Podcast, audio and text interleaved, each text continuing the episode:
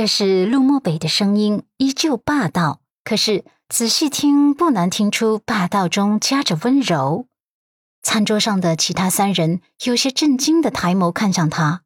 他从小就性格淡漠，给人夹菜这种事他从来不会做。有洁癖的他更是反对别人给他夹菜。阮南希不想成为焦点，闷头将那碗鸡汤推到他自己面前。不想喝鸡汤，但有。鹿晗嫉妒的眼睛都快要闪烟花了。要知道，他曾经试过在大哥面前各种撒娇、各种讨好，大哥都没为他夹过菜。此刻，他真想对阮南希咆哮一句：“给脸不要脸！”陆漠北却不恼，而是重新盛了一碗蔬菜汤放到他面前。阮南希无奈垂眸，继续闷闷的吃着晚餐。大家都看出来了。陆漠北在哄阮南希，真的在哄她。陆家老太太眸光微微眯了眯，然后装作不经意的问身后的管家：“徐老前两天是不是派人送来两张音乐会的门票？”管家张毅点头：“呃，是的，日期啊是明晚的。”叶婉柔将眸光从阮南希身上移开，为了缓和一下内心的震惊。故意找老太太聊天，缓和心情。徐老，妈，是你昔日邀请来我们家做客的徐老吗？他女儿回淮安城举办音乐会了。他的女儿可是世界著名的小提琴家。我在网上看见消息说，说是他音乐会的门票是有钱也难买。陆家老太太点头：“是的，徐老很欣慰。”这次徐老送来的两张音乐会门票，也是想要跟我分享这种荣誉感。鹿晗今天惹到了老太太，所以立刻也讨好道：“那后天晚上我陪奶奶一起去听音乐会吧。我最喜欢陪你听音乐会了，陪在你身边最温暖了。”按照往常，这种音乐会的确都会是鹿晗陪着老太太一起去的。平时。老太太还是蛮宠他的。叶婉柔自谦说自己没什么音乐细胞，所以都是他陪着老太太去的。只是他没想到的是，老太太这次却微微摇头，说道：“还是算了吧。听说这次的音乐会主题是围绕爱情旋律的。我老太太这一把年纪了，还谈什么爱情？”他的眸光扫了一圈后，落在阮南希跟陆漠北身上。不如你们俩去吧。鹿晗崩溃，老太太果然开始喜欢阮南希了，居然还变相的给他们创造浪漫机会。叶婉柔拿着调羹的东西一顿，老太太这是有心想要撮合他们俩。阮南希也被老太太这句话给怔住了。她眨了眨眼，然后她小声道：“奶奶，还是你跟妹妹一起去吧。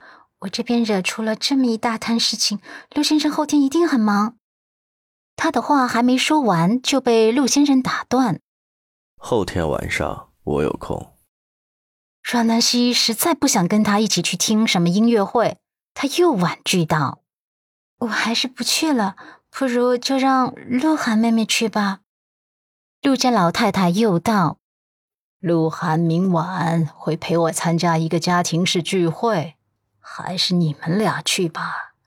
这事就这么定了。”阮南希无奈，陆慕北看着阮南希那小模样，唇角微微上扬，还反常的说了一句：“谢谢奶奶。”一贯绷着脸的陆家老太太，脸部表情也难得的松动了几分。鹿晗真是气得要吐血了。他不要陪老太太去参加什么家庭式的聚会，他想陪大哥一起去听音乐会。晚餐后，刚回到卧室，阮依人的电话就打了过来。